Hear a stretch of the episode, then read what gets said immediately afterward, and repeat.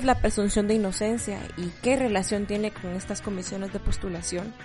¿Cuáles son los argumentos y qué panorama nos espera al terminar esta polémica elección? Hoy en la banqueta GT vamos a analizar a profundidad qué es lo que está pasando en el Congreso de la República con la elección de la Corte Suprema de Justicia y la Corte de Apelaciones. Mi nombre es Andrea Reyes. En esta ocasión, por primera vez, estaremos compartiendo espacio con Charlie Martínez y tendremos un invitado muy especial, el licenciado José González, quien nos estará acompañando en esta ocasión. Bienvenidos, esto es La Banqueta GT.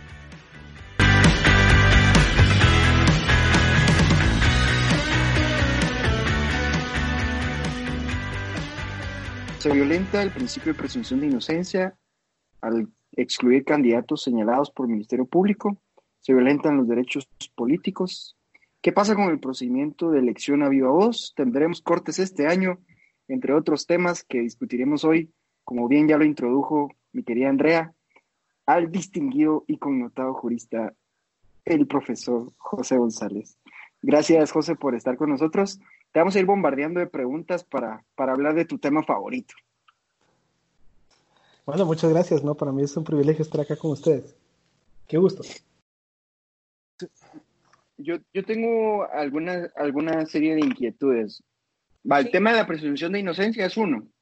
Em, tengo otro también, eh, en el entendido, digamos, que las garantías judiciales, aquí ustedes distinguidos jurisconsultos saben que el estándar internacional ha referido que la garantía judicial no aplica únicamente a procesos judiciales, digamos, sino también aplica a procesos administrativos y legislativos de cualquier índole.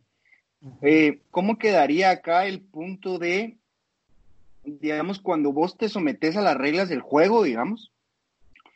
Eh, a vos te dicen, mire, usted va a presentar su papelería, eh, lo va a revisar una comisión de postulación eh, le, va, le van a asignar una calificación de acuerdo a sus méritos, etcétera. Y eventualmente, si usted es seleccionado por la comisión, pues pasa la nómina al Congreso y el Congreso decidirá si lo eligen o no. Pero ahora eh, viene la CC y le ordena al MP em, que entre un informe donde está mi nombre, y de alguna manera ahora este nuevo, este nuevo elemento me puede dejar fuera de la contienda, digamos. Em, eh, no, me parece ahí que mm, cuando te sometes a las reglas del juego, em, e, este, es un, este es un nuevo episodio que no está contemplado en ley, digamos. También provocado por, provocado por la, por la situación, digamos, por la, por la coyuntura que, y los entremeses que se dieron, pero, pero ¿cómo queda el candidato ahí ante un procedimiento no regulado en ley, digamos? Sí, de entrada. Estimado, Charlie, nosotros tenemos procesos. Solo, solo quiero aclarar una cosa. Solo quiero aclarar una cosa. Yo, yo quiero, algo así como cuando planteé mi tesis, vamos, yo quería que Cataluña se separara, vamos. Yo, yo quería, pero es que yo quiero que Cataluña, yo quiero que Cataluña eh, se pueda separar. Y, pero, pero luego, ya después del, del research y, el filtro científico, el rigor técnico de mi tesis, dije, eh, eh, no, pues no, haya, refuto mi, se refuta mi hipótesis, no se comprueba. Entonces yo, yo quiero, yo en verdad quiero que, que esto esté bien, pues, que, y que esta Mara no pueda presentarse, pero sí hay muchos argumentos ahí que, digo yo, bueno, asidero tienen, ¿verdad? Solo aclarando eso, tal vez yo la voy a hacer de abogado del diablo aquí. Sí, sí, tal vez. Eh, no, mira, yo, yo creo que yo creo que lo primero que hay que tener presente es que nosotros tenemos, tenemos procesos para obtener justicia y no al revés. ¿sí? O sea, no es más importante el proceso que su fin. ¿sí? Claro, la garantía del debido, proceso, del debido proceso nos garantiza que van a haber parámetros, que va a haber un orden. O sea que sí hay ciertas garantías que vos bien mencionas algunas de estas. Como te digo, algunas en mayor medida, otras en menor medida, según el tipo de cuestiones que se estén, que se estén discutiendo.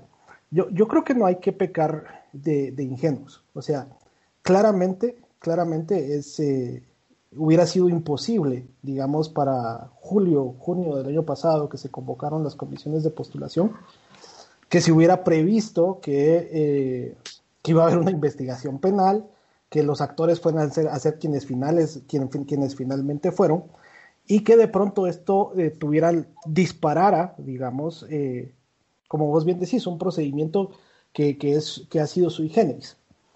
¿Por qué surge este procedimiento? Porque las comisiones de postulación fracasaron en su trabajo. ¿Por qué fracasaron las, en su trabajo las comisiones de postulación?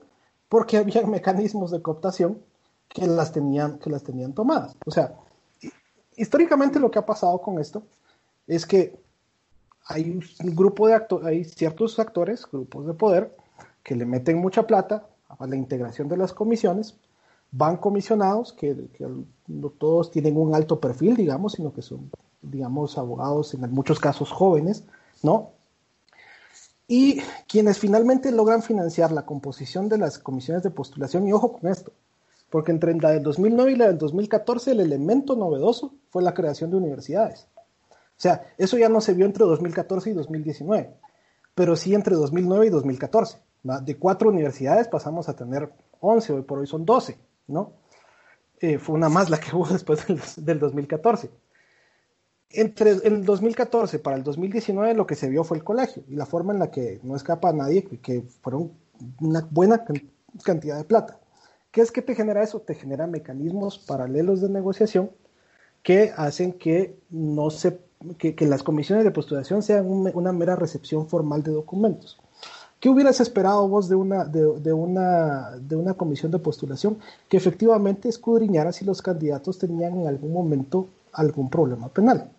En otros sistemas, Charlie eh, y Andrea, hay eh, la, forma de, de, hacer un escrutinio sobre el juez pasa incluso hasta por su carácter. O sea, lo que pasa es de que las comisiones de postulación tal cual se están realizando en este momento son deficientes de todas, en, todo el sentido de la palabra porque se dedican a recibir documentos y a tener una lógica procesal y escrita, ni siquiera oral. O sea, no se realizaron, no, se realizaron. No número, no sé qué. Pues, ¿Cuál, ¿Cuál hubiera sido el trabajo de la comisión de postulación? Tenés ochenta y pico de candidatos que tienen denuncias penales. ¿Para qué crees que sirve la entrevista? ¿O para qué creen ustedes que hubiera servido la entrevista? Pues precisamente para cuestionar sobre estas circunstancias, ¿no? Y decirle, mire, mire señora, aquí me parece que usted tiene, que usted fue sentenciado por el delito de amenazas, ¿va? ¿Qué pasó? ¿Va? Cuéntenos. Y él dirá, no, mire, o sea, fue un malentendido, pero al final me condenaron. Ah, bueno, eso es lo que usted dice. ¿Quién más estaba en ese proceso? Llámelo y le pregunta, ¿va? Eso es escudriñar digamos, el carácter de una persona. Te regreso, en otros sistemas vos tenés que declarar incluso si has tenido, eh, si has tenido accidentes de tránsito y cómo los has resuelto. Y esto es todavía más interesante, porque la obligación no es de la comisión de investigarte, sino que la comisión le dice al candidato, usted es el obligado a decirme absolutamente la verdad, porque yo lo voy a investigar. Y si descubro que usted me está mintiendo, usted, usted no solo está vetado para ser eh, parte de mi sistema judicial de por vida, sino que yo lo voy a eh, perseguir con las responsabilidades que lo tengan que perseguir. Ahora, eso es lo que no se vio, eso es lo que no pasó. Y, eso es lo que obliga a que hoy por hoy tengamos este procedimiento. O sea, no nos podemos perder que eh, hubo un grupo de candidatos o un grupo de comisionados, o por lo menos un par de comisionados, y hubo un grupo de diputados que estaban yendo a visitar a una persona que tiene un sumo interés en el nombramiento de las próximas cortes porque tiene cinco procesos y no son procesos sencillos, son cinco megaprocesos en su contra. Lo que nos lleva a, a, otra dinámica. O sea, y aquí hay que, hacer, aquí hay que ir haciendo clic de todas las circunstancias. Tenés una persona que quiere nombrar a las cortes de apelación porque en las cortes de apelación que se conoce, se conocen las apelaciones, se conocen los amparos, ¿no?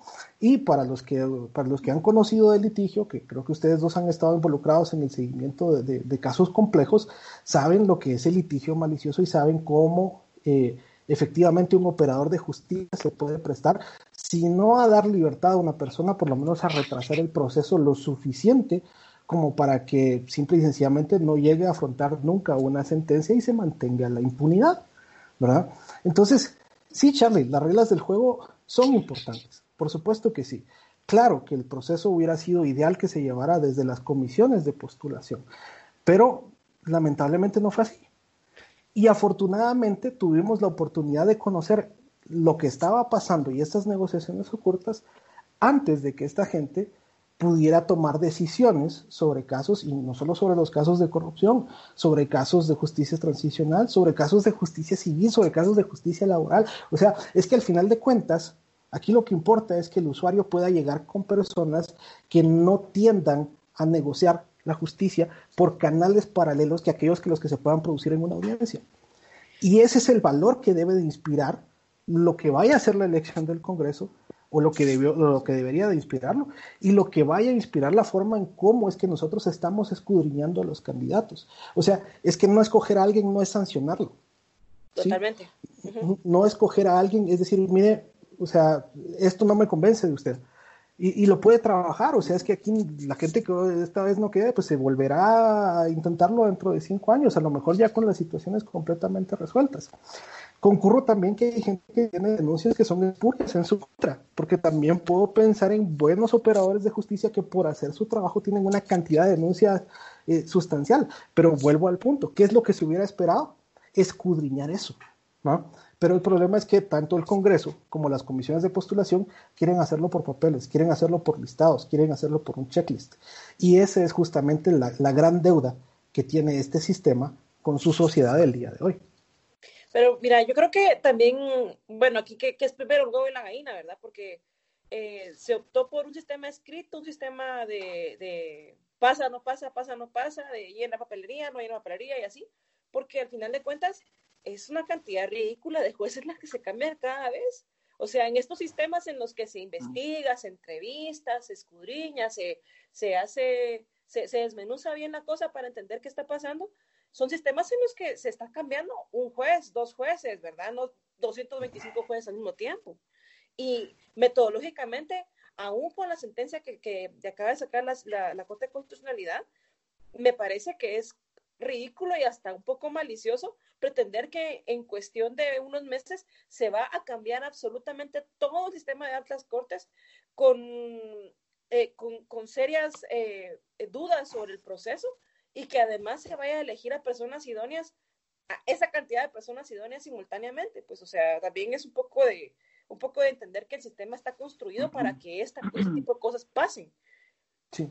Por un lado, y por otro, también creo que, eh, o sea, si, si, si, si, uno se pone a analizar la línea, la línea cronológica, las visitas de los diputados, que entonces eran candidatos a diputados, o, o algunos ya eran diputados, ocurrieron después de que se anuló la primera elección. O sea, si no se hubiera anulado la primera elección, no nos hubiera dado tiempo y a esta gente tampoco le hubiera dado tiempo de organizarse de esa manera y que se descararan de esa misma forma, pues. Sí, yo, yo, yo, yo, creo que hay, que hay varias cuestiones ahí, hay, hay bastante que desempacar en todo, en todo lo que dijiste. O sea, eh, sí, claramente hay un problema de diseño, ¿sí? No estoy enteramente seguro si el sistema de comisiones es necesariamente el error de diseño, pero sí la forma en la que están construidas y la forma en eh, la que está diseñado, digamos, eh, el, cambio y el relevo en términos generales según la Constitución. Eh, ese es el gran problema, pero es que no basta una reforma a la ley de comisiones de postulación porque tenés candados constitucionales que te exigen cumplir con determinadas cuestiones. Número uno, el cambio completo de todas las cortes, en palabras de, un buen amigo en común, es, demencial. Eso no, es saludable bajo ningún estándar, ¿no? En segundo lugar, hay, creo que hay un consenso sumamente amplio en cuanto a que las cortes de apelaciones no deben de ser electas por un sistema de comisión de postulación, sino que en todo caso pasar por un sistema de oposición tal cual lo hacen los jueces de primera instancia. Es mucho más difícil ingresar a la judicatura de primera instancia que entrar a una sala en, la forma en la que está diseñado o por lo menos en la que está concebido hoy por hoy el sistema. ¿Qué, ¿Qué diferencias tienen? Pues tienen que pasar pruebas de conocimiento técnico, tienen que pasar pruebas psicométricas, tienen una fase de auditoría social, eh, cosas que no se están exigiendo eh, hoy por hoy en las comisiones de postulación para elegir a las altas cortes, ¿no? Entonces, creo que con desahogar eh, de alguna manera el sistema de elección de cortes, pasando los 135 magistrados que son hoy por hoy a un sistema de oposición, podríamos estar hablando de la, y, un ingreso, digamos, escalonado en el tiempo, podríamos estar hablando entonces de que tendría que haber eh, ya un sistema más permanente del, nombramiento y de la elección. Y, esto no se debe malentender, por ejemplo, a que el sistema se va a cerrar o se tendría que cerrar completamente para abogados externos. A lo mejor un abogado externo sí puede entrar directamente a una sala de apelaciones, pero tendría que pasar por los procedimientos que tienen que pasar los jueces y que tienen que pasar los magistrados para poder ser electos. Esa sería la dinámica del asunto. ¿Quién puede absorber esto? ¿no? O sea, las pruebas de conocimiento técnico, claramente hay una escuela de estudios judiciales que, sería, que sería la responsable de asumir estas cuestiones. Claro que había más trabajo para el Consejo de la Carrera Judicial, tal cual lo hay con, los jueces. Y, por qué no? Podría haber una especie de, de, control híbrido mixto en la cual pues finalmente un poder político sea el que dé el nombramiento como lo es el Congreso. Pero eh, esa sería la primera parte. La segunda es el ingreso escalonado también para Corte Suprema de Justicia, eh, manteniendo las mismas pruebas. Por eso es que cuando en, estas últimas eh, ideas sobre reforma, que, todavía no se conoce cuál es el contenido exacto, pero que se ha dicho que es un sistema de designación, eh, se habla de, una designación puramente política por entes meramente políticos, pues entonces lo que están haciendo es que te están quitando el filtro eh, de, la excelencia profesional, de la excelencia académica, de las pruebas que tienes que pasar. Y, solo quiero hacer un, paréntesis en esto, ¿no? Eh, las pruebas, como están concebidas en muchos lugares, se realizan en conjunto con, Academia Nacional o Academia Internacional, en donde se plantean dilemas jurídicos, se plantean problemas eh, legales, se plantean problemas éticos y de antemano hay respuestas definidas que son satisfactorias, medianamente satisfactorias o completamente insatisfactorias. Entonces, esto te permite conocer si el juez o si el magistrado va a conocer la jurisprudencia de la Corte Interamericana si va a conocer, conoce la jurisprudencia del Tribunal Constitucional eh, Doméstico, si eh, no va a resolver algo que sea contra ley o que tenga alguna actitud discriminadora. O sea, eh, esto, es, esto, es, esto debería de tecnificarse y de, de cientificarse, ¿no? No, esa es una palabra que no existe, pero de, de adquirir un método que efectivamente garantice poder escudriñar esto que, esto que se requiere de los jueces.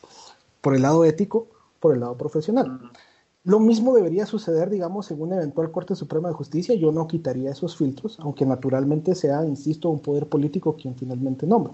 Lo que sí es cierto es que hoy por hoy ni el Congreso, ni el Consejo de Ministros, ni el Ejecutivo, ni el Colegio de Abogados, ni la Universidad de San Carlos tienen mecanismos de esa naturaleza que pudieran garantizar que un sistema de designación podría cumplir con estas circunstancias.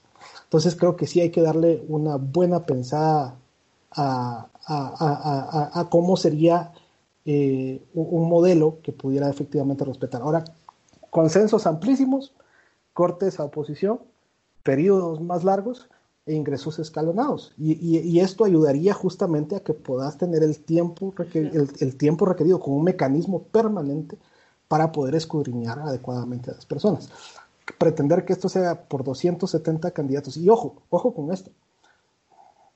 Quizás lo que pasó fue que en 1985, no tengo idea cuántos, cuántas, cuántas salas existían de la Corte de Apelaciones, pero seguramente también pasó lo mismo que con las universidades, ¿no? Habían tres, después fueron cuatro y pues nunca pensaron que, que a lo mejor fueran a dar después 12, 13, 20.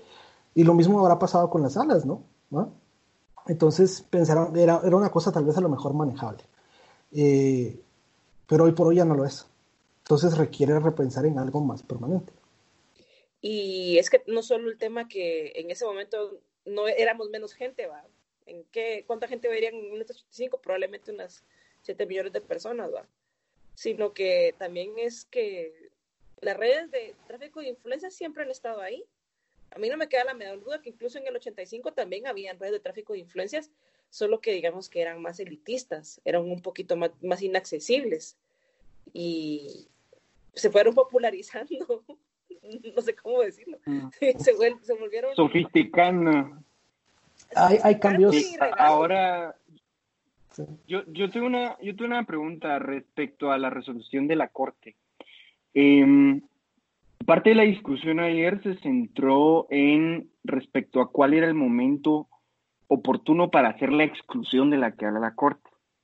Eh, propuso que eh, de entrada esta gente que había sido señalada en el informe del Ministerio Público ni siquiera participara en el proceso de votación, digamos. Por supuesto, la propuesta eventualmente no, no fue aprobada por el Congreso y la otra postura eh, que creo que fue planteada por, por Aníbal Samayoa en algún momento es que a partir del parámetro que da la CC, eh, cada, cada diputado, digamos, a partir de un ejercicio intelectivo eh, a la luz de esos criterios de idoneidad y reconocida honorabilidad, hiciera la exclusión desde su perspectiva, digamos, ¿verdad? Sin, sin Em, descartar de entrada a los candidatos, sino ya en el ejercicio, creo que ese es el sentido de que lo hagan en viva voz, de poder escuchar su razonamiento y por qué están votando, por quién están votando.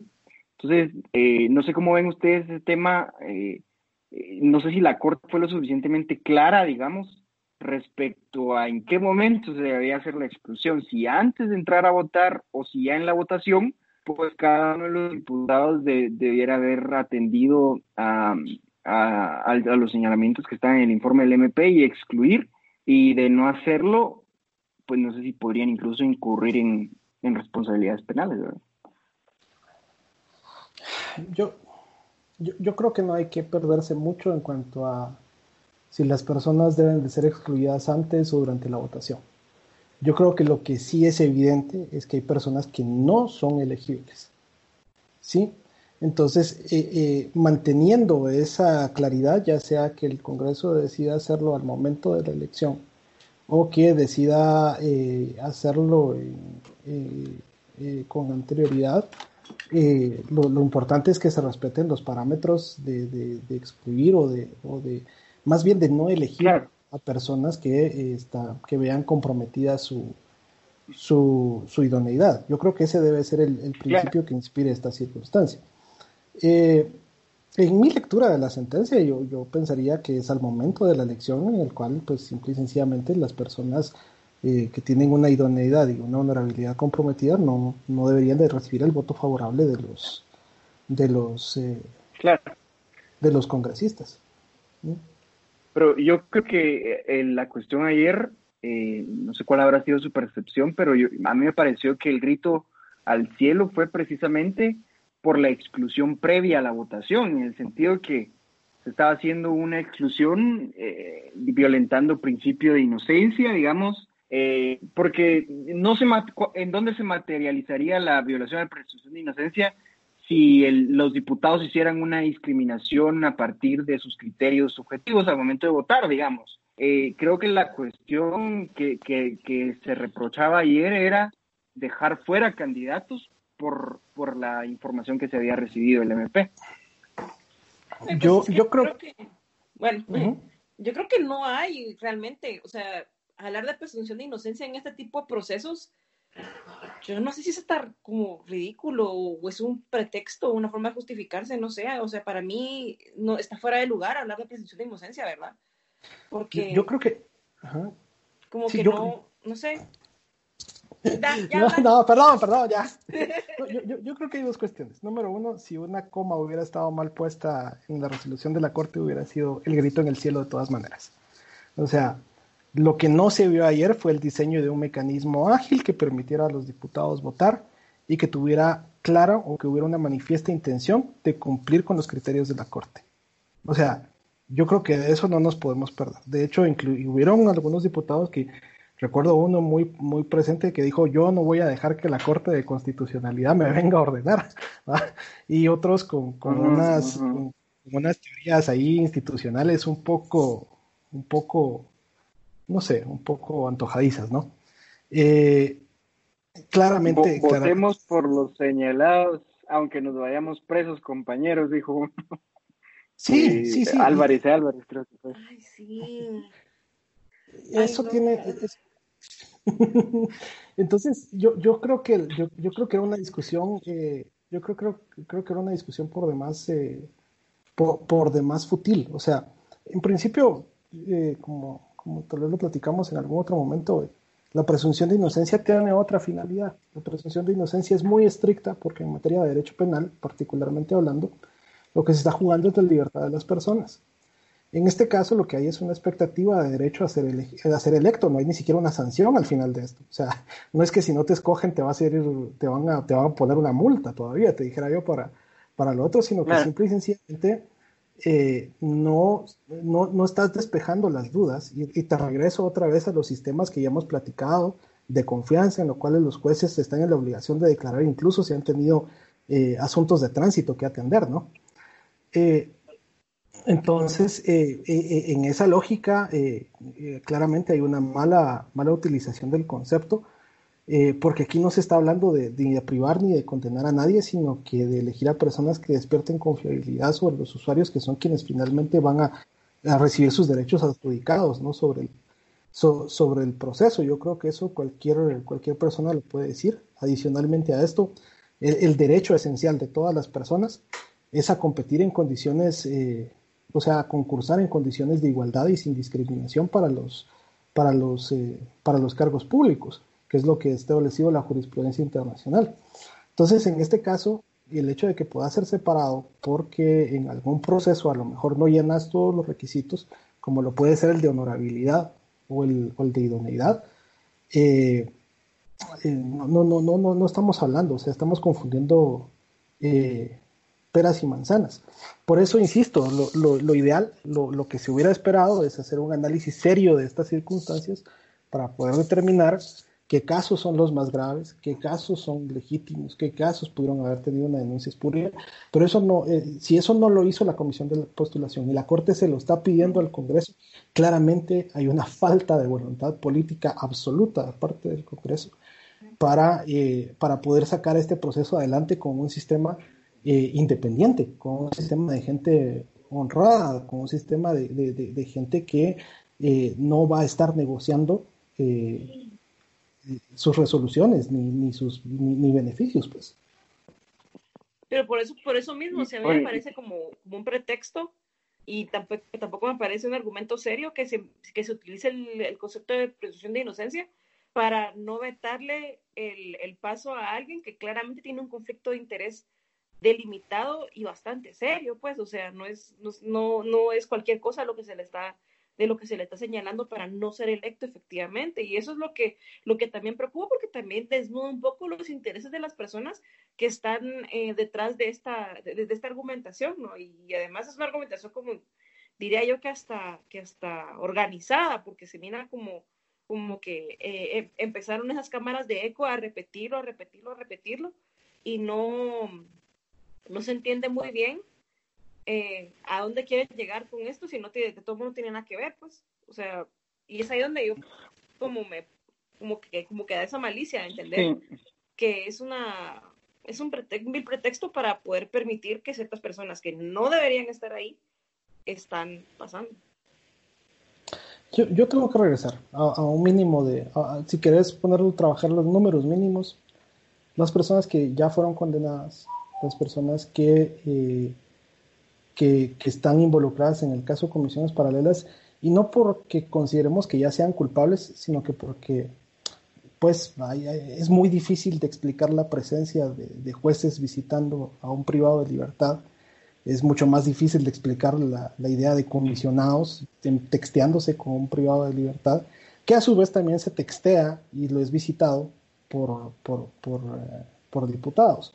Entonces, eh, regresando al punto del nivel probatorio y regresando al punto de, las inferencias y de cómo esto no estamos hablando de materia penal, eh, para mí es lo suficientemente claro que eh, si, no se consumó, al menos, al, menos está la notoria intención de influir indebida e ilegalmente en el proceso, que yo creo que sí, que sí, que sí ocurrió, ¿no?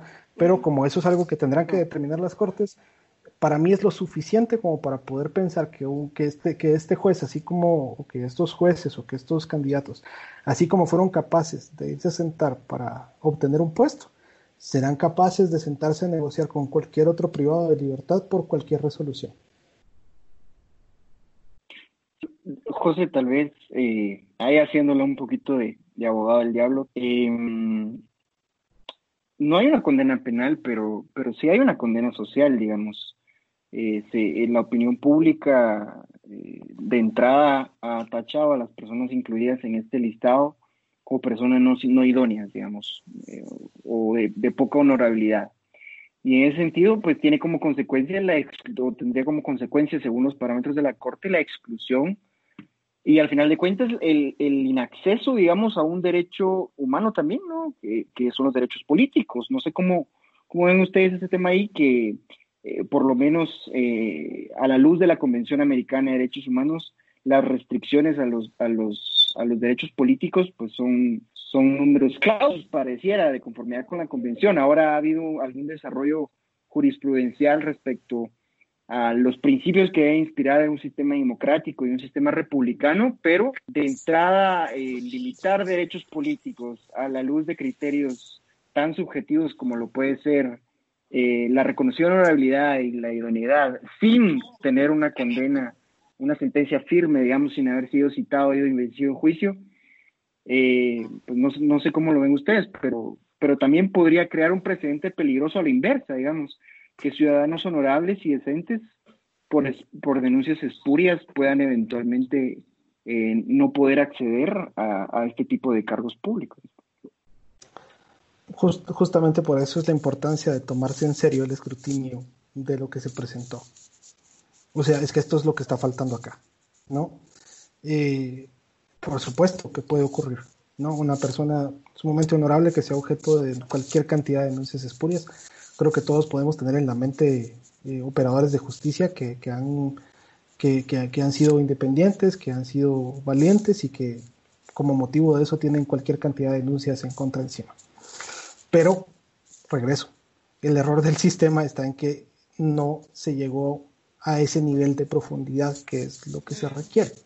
Ahora, eh, ahora en este caso en particular, eh, el no resultar electo en un proceso porque podés tener lo que se puede denominar un conflicto de interés o porque tenés una situación penal que necesitas resolver. Es que no estamos hablando de que vas a nombrar, digamos, eh, eh, no estamos hablando de que, de que, vas a nombrar, estoy tratando de pensar algo en lo que no influya, ¿no? Pero, pero no, no vas a nombrar bibliotecarios, ¿no? O sea, vas a nombrar magistrados de altas cortes ¿sí? Eh, extrapolémoslo al ejemplo, al ejemplo de un médico, ¿no? Eh, si tenés un médico que a lo mejor eh, existen señalamientos o tiene denuncias por mala praxis, pues a lo mejor vos ya no te sentís tan cómodo con que te opere, ¿no? Y justamente esa falta de comodidad y, esa, y esa duda que te queda es lo que la reconocida honorabilidad se convierte en su antónimo. ¿Sí? O sea, la reconocida honorabilidad es decir, no, mire, la verdad es que este es bueno en lo que hace, sabe de qué está hablando y podremos o no podremos estar de acuerdo, pero eh, estoy de acuerdo con que esta persona sea quien me juzgue, con que esta persona sea quien opere este caso, ¿no? Eh, eh, y, y, eso requiere un nivel de análisis detallado y un nivel de análisis fino que lamentablemente no hicieron las comisiones de postulación y al Congreso de la República no se le ve eh, una voluntad política de hacerlo en el fondo, sino que lejos de eh, lo, que se, lo que se vio ayer era crítica, o sea, era culpa de todo el mundo, excepto del Congreso, eh, era culpa de cualquier institución, la Corte estaba mal, el Ministerio Público estaba mal y, todos estaban mal.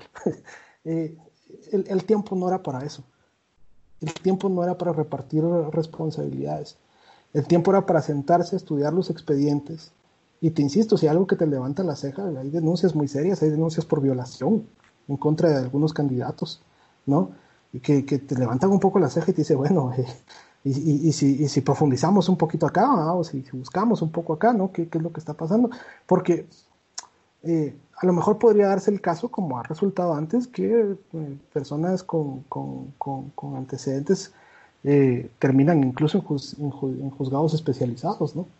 Y eso es, eso es realmente lamentable eh, para un sistema judicial en todas sus formas. O sea, yo, yo, yo, yo estoy de acuerdo, te insisto, completamente de acuerdo, no, no se deben delimitar arbitrariamente los derechos, pero yo creo que aquí no estamos en un ámbito de completa, de completa arbitrariedad o de completa falta de ley.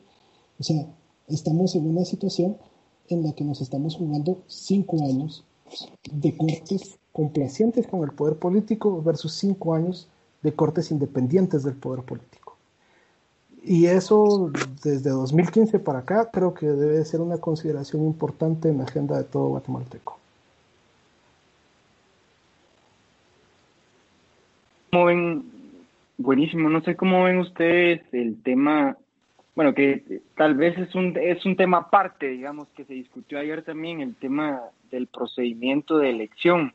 Eh, que los diputados a viva voz expliquen los motivos de por qué votan por determinado candidato, según lo que aprobaron ayer, implicaría por lo menos unos cuantos meses de, discusión. Eh, no sé cómo lo ven ustedes, que, incluso podamos llegar a 2021 sin haber elegido cortes, mientras nuestra nefasta actual Corte Suprema de Justicia siga en funciones.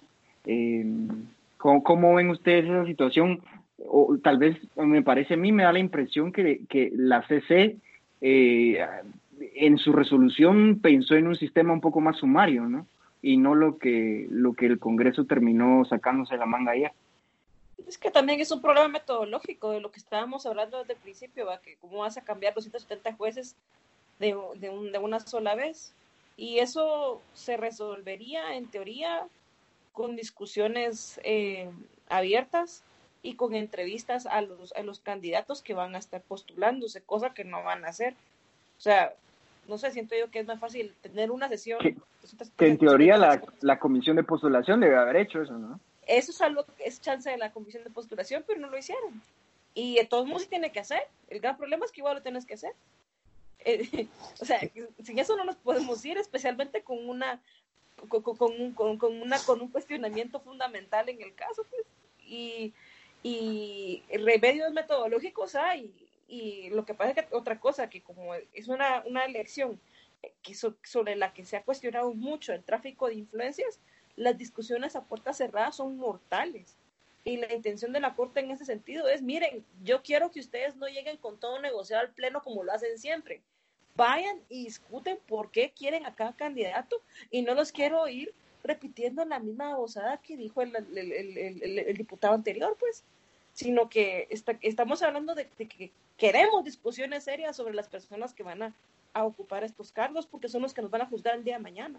Y también es una seria alarma también para decir, este sistema de verdad no sirve. No sirve al punto que vamos a pasar dos años eligiendo cortes para un plazo de cinco.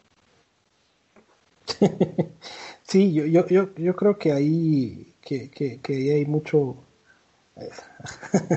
hay, hay, varias cosas, ¿no? O sea, sí, sí, claro, la, intención al, promover los votos públicos y razonados es transparencia y rendición de cuentas, en, conceptos muy, muy, muy claros, ¿no?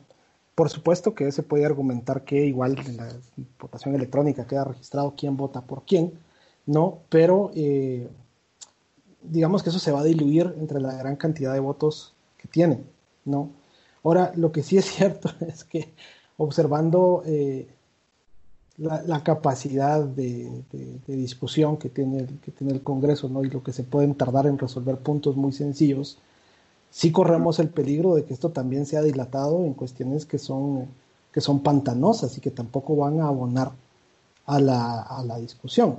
Es decir, supongamos que cada ronda de, algunos de los notorios eh, congresistas, de los notables, perdón, congresistas de ayer, eh, pues, se dedique a criticar a la Corte de Constitucionalidad y al Ministerio Público antes de emitir su voto y primero diga por qué sí, por qué no, y que si lo conoce o si la conoce desde que eran chiquitos. Eh, creo que creo que esto sí requiere, como bien dice Andrea, sí quiere un desarrollo intelectivo de las cosas, pero también quiere voluntad política y método para poderlo hacer rápido. O sea, en algún momento se, se, pudo, se pudo haber sugerido, eh, no sé, segmentar la elección por grupos más pequeños. Así como hay gente que está, que, que, tiene denuncias penales abiertas y gente que ha sido condenada, también hay gente que no tiene ningún tipo de denuncia en su contra, ¿no? Entonces, para, en, lógica, digamos, y persiguiendo fines del proceso y no procesos en el lugar de los fines, pues lo lógico es que esta gente puede tener un, preeminencia sobre aquellos que tienen denuncia, ¿no? Entonces comenzás a elegir de las personas de este banco de candidatos que no tienen ningún tipo de denuncia en su contra y te vas para atrás, ¿no? Eh, hasta llegar a las personas que tienen los señalamientos más graves o las cuestiones más complicadas de, explicar o de resolver. Eh, si empezás así, entonces puedes tener primero a estos que tal vez no te van a requerir tanta discusión porque son gente que formalmente llena los requisitos, que no te está generando problemas. Y segundo, lo puedes segmentar en grupos más pequeños. Es decir, puedes hacer una ronda de 20 candidatos, ¿no? Y le pedís al, diputado que se exprese sobre los 20 candidatos. En las comisiones de postulación, esto estaba tomando, digamos, una ronda de 20 candidatos tomaba entre hora y media y dos horas, ¿no? Claro, ustedes me dirán, sí, pues son 37 candidatos y en el Congreso son 160. Va, pues sí, 34 es la cuarta parte de 160. Entonces, si estamos hablando que si nos tomaba dos horas, estamos hablando de una ronda de ocho horas. Pero en diez sesiones tenés electa, tenés electa la corte de, tenés electa las salas de la Corte de Apelaciones. ¿Qué es lo más complicado? Ahora, ¿qué es lo más complicado? Corte Suprema de Justicia los puede sacar en un día perfectamente. Totalmente. O sea, Con, con, esto, con, con, la sesión que tuvieron ayer, queda demostrado que se puede hacer una elección de 26 personas, en este caso 13, ¿no? Votar por las 26 eh, el mismo día, ¿no? y con voluntad, o sea, si hubiera, si, si, la dinámica hubiera sido esta, o sea, tal vez para el viernes hubiéramos tenido nueva Corte Suprema de Justicia. Pues si esto si no, se ponen a tampoco. las pues, eso es que es la copa. Ah, o sea, no, no, no hay, no, no, o sea, por, por eso insisto, este, este, es un balance, digamos, y esto, y esto es lo que requiere la exigencia, ¿no? Ok, tú me vas a decir por qué lo crees, pero me lo tienes que decir rápido, me lo tienes que decir conciso y me lo tienes que decir preciso te recomiendo que comiences a escoger de la gente que no tiene señalamientos hasta la gente que sí los tiene. Y ten presente que lo que dice la Corte es que hay gente que sí ya fue condenada, que sí aparece negociando o que están fuertes indicios de que están negociando su elección, pues tú no la eliges y ya. ¿no? O sea, eh, esto requiere más soluciones que problemas. Y el problema es que estamos, el problema es que estamos problematizando. ¿no? cuando claramente esta es una recta final para rescatar lo que se puede rescatar del proceso. Que en el mundo de los ideales todo esto sería de otra forma, sí, sí, por Dios que sí, pero no lo es. Entonces necesitamos, necesitamos, este, necesitamos hacer el cambio, porque hay que recordar que estas cortes también son producto de un proceso en 2014, donde también hay un caso que se llama Comisiones Paralelas 2014, y donde también hemos visto actuaciones jurisdiccionales que han dejado mucho que desear en relación a la lucha contra la impunidad, la lucha contra la corrupción y en casos de graves violaciones de derechos humanos y en casos también de, que, incluso son desapercibidos para, para, para, los medios, pero que son los usuarios finales, que somos los usuarios finales del sistema y que de todas maneras nos encontramos en, eh, eh, con cortes pues que, que, a lo mejor tienen resoluciones un poco más allá de lo controversial. Bueno, y como dijo como alguna vez salió a la luz que en 2004-2005 las Cortes, Roxana Valdetti ah, declaró en su momento que se habían negociado alrededor de una, de una cama de hotel, ¿no? como algunos antecedentes entre, entre otros. sí, sí. E, e, es un tema complejo. ¿Y cómo ven ustedes el tema de, de la pertinencia temporal, como diría un connotado jurista por ahí? Eh, de, las, de la propuesta de reformas constitucionales que en plena pandemia propone el presidente de la República. A mí me parece una cosa muy, muy aprovechada. O sea, aparte que estamos en una pandemia, estamos en medio de un proceso de elección que dejó demostrado que estamos en, que, que, este sistema no sirve, pues. Pero... Que busca la reforma, ¿no? Por eso la reforma, porque el sistema actual no sirve y la, y la forma en la que estamos eligiendo no está dando resultados y favorables para nada. Entonces, como que es necesaria esta reforma, pero no sé, me suena como, como, una especie como de gatopardismo, de cambiémoslo todo, pero igual todo va a seguir igual. Y, y, y, hasta peor porque entonces estamos regresando no ni siquiera al modelo anterior a la reforma del 93. Estamos regresando a las constituciones de los 60, donde los, donde los políticos elegían directamente quiénes iban a ser los jueces. Y de ahí salieron, o sea, tribunales de foro especial, no sé, toda clase de, de, de monstruos bastante grandes que todavía nos pesan en nuestra historia constitucional, ¿verdad? Yo creo que, que, que, que y además salir con una solución de que eh, suena como que quieren salir en caballo blanco, decir sí queremos cambiar las cosas, pero si nos damos cuenta, realmente estamos retrocediendo de tal forma que estamos retrocediendo a tiempos en los que no había democracia como tal. ¿va? En política, en política la forma es el fondo, diría algún viejo político mexicano por ahí. Eh, sí, eh, cambiamos todo para que no cambie nada, ¿verdad? Eh, la, la cuestión, su sí, reforma.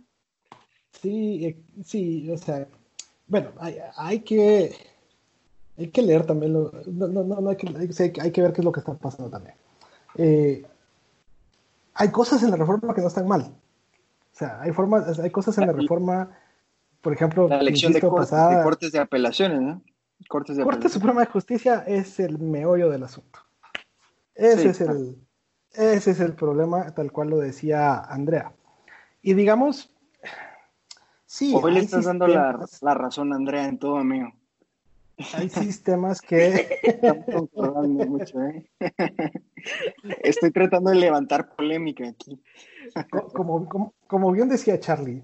no, eh, Gracias. No, eh, no como, como, como, decía Andrea, eh, digamos, sí, hay, hay nombramientos 100% políticos. Eh, hay sistemas en los que funciona, o sea, porque digamos que ese es un argumento que puede levantar, que se puede levantar y decir, no, pues, pues que en todos lados se elige un poder político. Y, sí, o sea, funciona, pero funciona en democracias consolidadas y, saludables, ¿no? En las cuales efectivamente hay pesos y contrapesos. O sea, la idea de un, de un eh, de, de, un poder político nombrando un poder judicial es que el poder político es capaz de exigirle una rendición de cuentas al poder judicial. O sea, esa es en el fondo la, la idea de, de, hacer el control cruzado.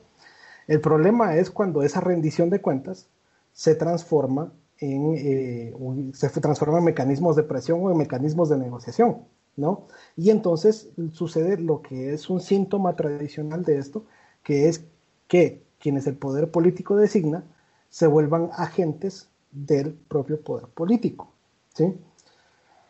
Por otro lado, está en otros sistemas se blinda completamente el poder judicial y solo dentro del poder judicial se, se hacen las elecciones. Y ustedes dirán, ah, pues claro, independencia total, o sea, esto es lo que queremos. Pero también presentan los problemas de que eh, entonces los jueces superiores eh, ejercen o se pueden volver el mecanismo de presión en contra de los jueces inferiores. ¿no? Se vuelve más vertical el sistema. ¿No? Eh, absolutamente, es un sistema... Eh, el gobierno entonces, eh, entonces la, la, otra fórmula que existe es, digamos, los nombramientos por elección directa, ¿no? Que pues, se vota por el juez, ¿no? Hay sistemas donde se puede hacer por eh, mediante, mediante por afiliación a partidos políticos, hay otros que lo prohíben, pero esto es todavía peor porque entonces lo que hace es que coloca al futuro juez o magistrado en la situación del político cuando tiene que hacer su fundraising y tiene que hacer campaña y tiene que dar a conocer por la gente.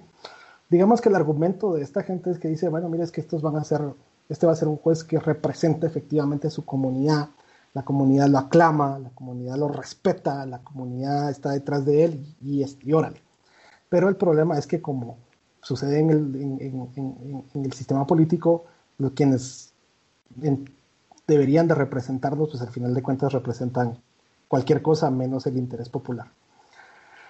Eh, bueno, también, qué... también, también lo que, lo que, lo que conlleva también una campaña, ¿no? O sea, esto, este sistema uh -huh está muy chilero en sistemas que son un poco más democráticos, ¿va? en sociedades que están un poquito más avanzadas en cuanto a su cultura política, pero hay otras que son un cacho más primitivas que lo que realmente fortalece un es un sistema más represivo para las minorías o para, uh -huh. las, para las clases más populares que vienen siendo uh -huh, como que los chivos expiatorios pero, del sistema en que se ofrece esto como campaña. por eso las fórmulas van variando según las necesidades de la sociedad y según, eh, según la madurez del sistema político de cada sociedad, según la solidez institucional de cada sociedad. El último sistema, que es el que quedó en between, solo termino con esto, Charlie, y paso, son los sistemas de consejos de carrera, ¿no? Entonces, que fue lo que un poco lo que se estaba intentando hacer en la reforma de 2016, que finalmente pues salió con la ley de la carrera judicial y que un consejo ahí pues con, sus bemoles, y eh, que, que, una variación de estos son los sistemas de comisiones. O sea, por eso planteo, eh, hay, que, hay, que, hay, hay, que desmenuzar esto bien y por eso es que es impertinente en este momento iniciar una discusión en la que solo pareciera que la opción es o las comisiones o un poder político, cuando en realidad tal vez no estamos tan lejos de lo que queremos ser, pero sí necesitamos ajustes grandes en esto que estamos haciendo. ¿sí? Y entonces ahí no estoy sugiriendo para nada que se mantenga el sistema de comisiones, pero sí podemos pensar en un mecanismo permanente, podemos pensar en una función más preponderante del, de la Escuela de Estudios Judiciales, podemos eh, pensar en eh, una comisión específica que funcione, digamos, eh, a largo plazo, como, como mencionábamos al principio, llegando a la profundidad de los candidatos. Porque si, si esto fuera un tema por currículo, entonces que solo se presenten las acreditaciones académicas y de experiencia ya estuvo. O sea, no tiene sentido pedirle a alguien que va a ejercer función pública los requisitos éticos y no los vamos a escrutinizar. Si no los vamos a escrutinar, no, sé cuál es la palabra, si no vamos a investigarlos adecuadamente. Eh, perdón, Charlie. No, solo decía que en la línea de lo que ustedes estaban diciendo, qué chilero lo que pasó en Estados Unidos recientemente con, con el juez que había sido nombrado eh, de la Corte Suprema de Justicia de los Estados Unidos, que había sido nombrado por Trump y, le da y le da un espaldarazo en la última resolución en, relación a, al matrimonio igualitario, ¿no? Digamos, resuelve, eh, entenderíamos nosotros, eh, contrario a lo que uno hubiera esperado por haber sido designado eh, por, por, un presidente pues que atiende ciertos intereses, ¿no? Un poco lo que hablaban ustedes de cómo este mecanismo podría ser, podría servir en, en democracias más sofisticadas, ¿no? Pero depende también, porque en este caso la garantía de que, eh, de que él se le pueda voltear a Trump está en el hecho de que Trump no lo puede remover. Él puede seguir votando y votando vitaliciamente incluso. O sea, él, él, puede morir en el cargo haciendo lo que se le da la gana y pensando como se le da la gana, me explico. Y eso es una garantía que, tiene, que debería tener un, un sistema más modernizado, ¿verdad? Que exista estabilidad en el cargo y que esa estabilidad en el cargo no va a ser eh, dependiente de una, de una cuestión política, cosa que en mismo Estados Unidos no pasa, por ejemplo, cuando se habla de un fiscal general o de un director del FBI, que eh, Trump eventualmente cuando se le volteó, lo removió. Y así con otro montón de funcionarios que cuando ya no estuvieron de acuerdo con él, se, le, se les volteó, pues. Sí, completamente de acuerdo. Son garantías de estabilidad en el cargo distintas de las que tenemos y, eso naturalmente garantiza que una persona pueda eh, resolver con, con libertad. En conclusión, ¿qué, ¿qué, nos espera de cara al futuro? ¿Creen ustedes que es insalvable que vamos a tener una Corte Suprema de Justicia por los próximos cinco años igual de nefasta o peor que la que nos que la que le antecede? o, se podrá salvar en algo a esta instancia, en esta instancia el proceso, o estamos condenados a, otros años de impunidad. Pero es que siendo, siendo honestos, o sea, ve uno cómo fue el proceso de elección de, de, Tribunal Supremo Electoral y sinceramente no sé qué tanta, no, no, no sé qué tan diferente va, va, va, a ser, va a ser esta elección o, qué tan, qué o cómo va la correlación de poderes solo porque hay una investigación abierta en el Ministerio Público. Eso funcionaba antes cuando había CICIC, pero ahorita yo sinceramente no creo que vaya a ser tan diferente. Lo que sí es que vamos a darnos más cuenta, ¿verdad? Y, tal vez aquí ya queda la lección de que urge reformar este sistema. Sí, yo, yo, yo creo que eh, creo que nada está garantizado, no todo está perdido, no todo es salvable eh, lo cierto, pero, pero eh, no, yo, yo, yo, creo que independientemente de, las resultas del proceso, creo que creo que no podemos dejar de intentarlo. O sea, creo que también pensar desde este momento que todo está perdido eh, tampoco es tampoco es el momento para, para, para, sentirnos de esa, de esa manera. Recuerdo, recuerdo en 2013 cuando eh, recortaron el, cuando, Claudia Paz y Paz, recuerdo en 2013 cuando eh, eh, Claudia Paz no, no, no, no, fue reelecta como fiscal general y tampoco tampoco la permitieron terminar los cinco años que, le correspondían a ella, porque ya empezó un poquito después, ¿no? Que, que, la fecha en la que tenía que hacerlo.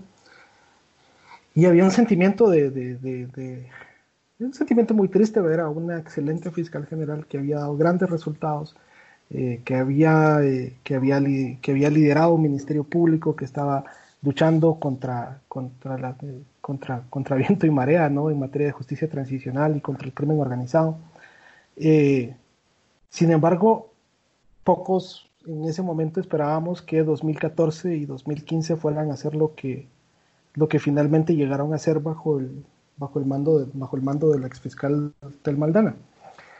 Eh, con esto no quiero, no quiero dar una falsa esperanza de que todo va a, a ser de alguna manera igual. Las condiciones son claramente distintas y, y hemos venido experimentando un proceso de deconstrucción institucional muy fuerte durante los últimos cuatro años ya, no tres, cuatro años por ahí. Eh, sin embargo, lo que no podemos permitirnos es, eh, pensar que no vale la pena el esfuerzo, que no vale la pena dejar de, que no vale la pena seguir fiscalizando, que no vale la pena seguir exigiendo y que no vale la pena seguir buscando a buena gente, gente de calidad y gente íntegra que esté dispuesta a servir a su país eh, desde todos los, desde cualquier ámbito. Bueno, en conclusión, eh, gracias mucha por, por haber eh, compartido este espacio. Agradecemos particularmente a José, abogado y notario de la gloriosa Universidad Rafael Andívar. no, gracias José por, por todo tu, por poder compartir con nosotros, con Andrea y conmigo esta, esta conversación. Creo que es importante para nosotros como jóvenes eh, no despegarnos de estos temas, estar atentos, estar siempre fiscalizando, ¿verdad? Y como, como el, hashtag que salió hace poco, queremos, queremos cortes, no mafias, ¿verdad? Y ahí sí, como, como diría alguna vez el distinguido y connotado escritor Eduardo Galeano, que la justicia al final no sea eh, como la serpiente y que únicamente muerda a los descalzos, sino que sea para todos, más derechos para más gente. ¿Verdad, amigo? Así que muchas gracias. Así es, Charles. Eh, te agradecemos por el espacio.